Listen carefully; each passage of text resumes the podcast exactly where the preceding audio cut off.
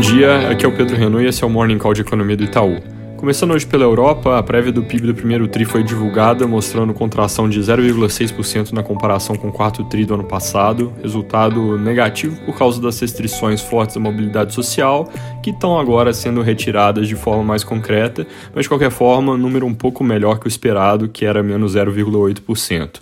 Como o fim do ano passado também foi negativo, em menos 0,7, isso caracteriza recessão técnica, queda por dois trimestres consecutivos, mas é um dado que já nasce velho por causa da tendência de reabertura e aceleração da economia com o avanço da vacinação. Nossa projeção por PIB da região, lembrando, nesse ano, é crescimento de 4,5%. Na China, essa noite saíram PMIs mostrando sinais ambíguos sobre a atividade econômica no curto prazo, com o PMI da indústria calculado pelo Instituto NBS mostrando alguma queda, enquanto o PMI caixin para a indústria, medindo basicamente a mesma coisa, mas com uma amostra que é mais concentrada em pequenas empresas, teve alta praticamente simétrica à queda do NBS. Um caiu 0,9 pontos, enquanto o outro subiu 1 ponto.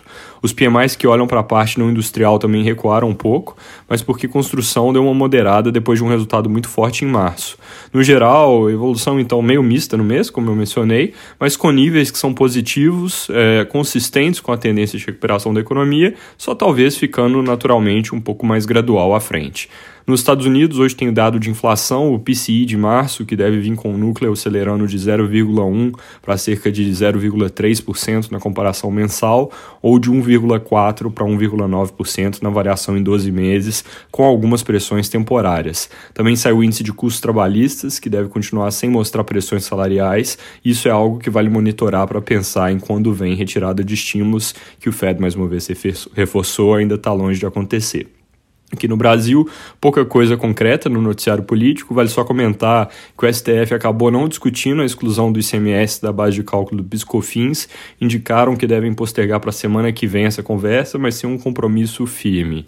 Além disso, hoje termina a isenção do PiscoFins sobre o diesel, ainda sem nenhum anúncio de prorrogação. Importante então acompanhar declarações dos líderes de caminhoneiros e também ver se o governo não solta alguma medida de extensão na última hora. Lembrando que a isenção que veio até hoje foi compensada com o aumento da CSLL sobre bancos, mas isso é algo que tem obstáculos técnicos para ser repetido com efeito ainda em 2021. Então, se vier outra rodada de isenção, precisa achar outra fonte de recursos. Sobre Covid no Brasil, curvas de óbitos e casos estão consolidando tendência de queda na maior parte do país, e mais importante que isso, internações também já estão caindo há um tempo. Eu digo mais importante porque a internação antecipa bem a tendência de óbitos. Apesar disso, vale destacar que mais de um jornal dessa manhã já menciona temores com terceira e quarta onda, e aqui eu acho importante fazer a ponderação de que novas recaídas do surto com reabertura da economia são sim possíveis, mas que a não ser que as vacinas não funcionem ou que surja uma variante resistente, que não é o que ocorreu até o momento, faltou comentar nessas reportagens que as recaídas tendem a ser muito menos letais, com menos casos graves e menos risco de sobrecarga então no sistema de saúde. Logo, o efeito sobre a economia também devem ser bem reduzidos. Passando para a parte de dados, hoje a pesquisa do setor de serviços fechou a rodada de indicadores de confiança de abril, mostrando alta de 4,1 pontos em abril depois de três meses de queda, seguindo os índices de comércio do consumidor que também subiram com a perspectiva de reabertura e avanço da vacinação. O índice ainda está num patamar baixo, 81,7 pontos, mas deve ser um dos que mais se beneficia à frente com redução do isolamento, dada, obviamente, a natureza dos negócios.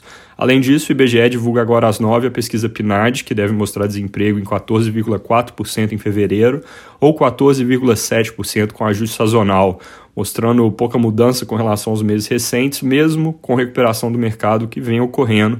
Basicamente porque, como eu já comentei outras vezes, o desemprego depende da taxa de participação, o número de pessoas que estão de fato ativas ou buscando trabalho.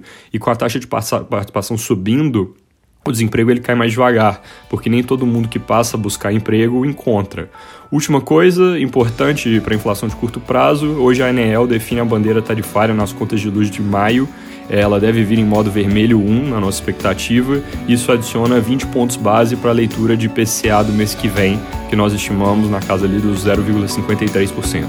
É isso por hoje, bom dia e bom fim de semana.